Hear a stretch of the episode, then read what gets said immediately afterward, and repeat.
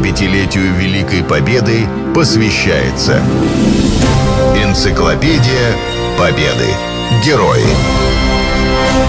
Программа создана при финансовой поддержке Федерального агентства по печати и массовым коммуникациям.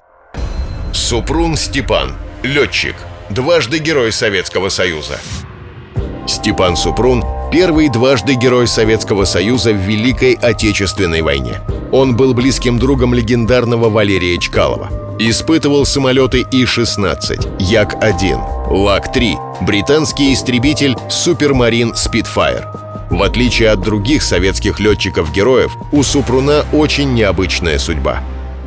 Степан родился в 1907 году в небольшом селе Речки Сумской области – в 1913 году семья эмигрировала в Канаду. Там он окончил среднюю школу. Отец вступил в коммунистическую партию. По совету отца Степан и его брат стали членами Лиги молодых коммунистов. В 1925 году семья вернулась на родину.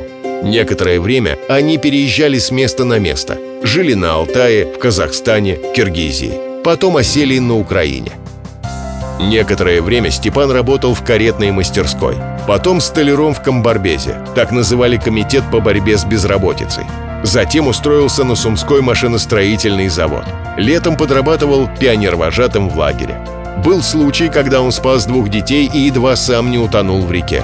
В 30 году начался его путь к небу. Супрун окончил военную школу летчиков. В выпускной характеристике было написано имеет все данные быть не только отличным летчиком-истребителем, но и вдумчивым исследователем, экспериментатором в летном деле. Службу Степан начал в Бобруйске. Командовал истребительной эскадрильей. Очевидцы вспоминают занятный случай. Однажды во время занятий по воздушной стрельбе самолет-буксировщик, сделав неудачный вираж, сам себе захлестнул крыло буксировочным тросом мишени. Пилот попытался сбросить петлю с крыла, но ничего не получилось. Мишень тянула крыло в сторону, переворачивая самолет. Кое-как, держась в воздухе, он стал быстро терять высоту. Летчик собрался выпрыгнуть с парашютом. Видя это, Супрун подлетел к буксировщику и взмахом руки приказал летчику любым путем выровнять самолет. Стремительно развернувшись, он догнал его, осторожно приблизился к крылу и винтом отрубил трос, предотвратив неминуемую катастрофу. В 1937-м его едва не исключили из партии за знакомство с Яном Гамарником. Тот застрелился накануне возможного ареста по делу Тухачевского. Отстоять партбилет удалось только благодаря комбригу Петрову, который вступился за летчика.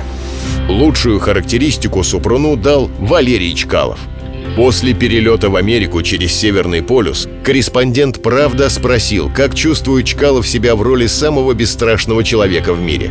Тот ответил «Я самый бесстрашный? Тогда вы не знаете Супруна».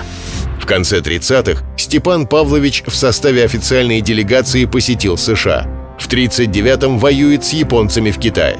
На истребителе И-16 он лично сбил шесть самолетов противника – Тогда по инициативе Супруна на истребители начали ставить крупнокалиберные пулеметы.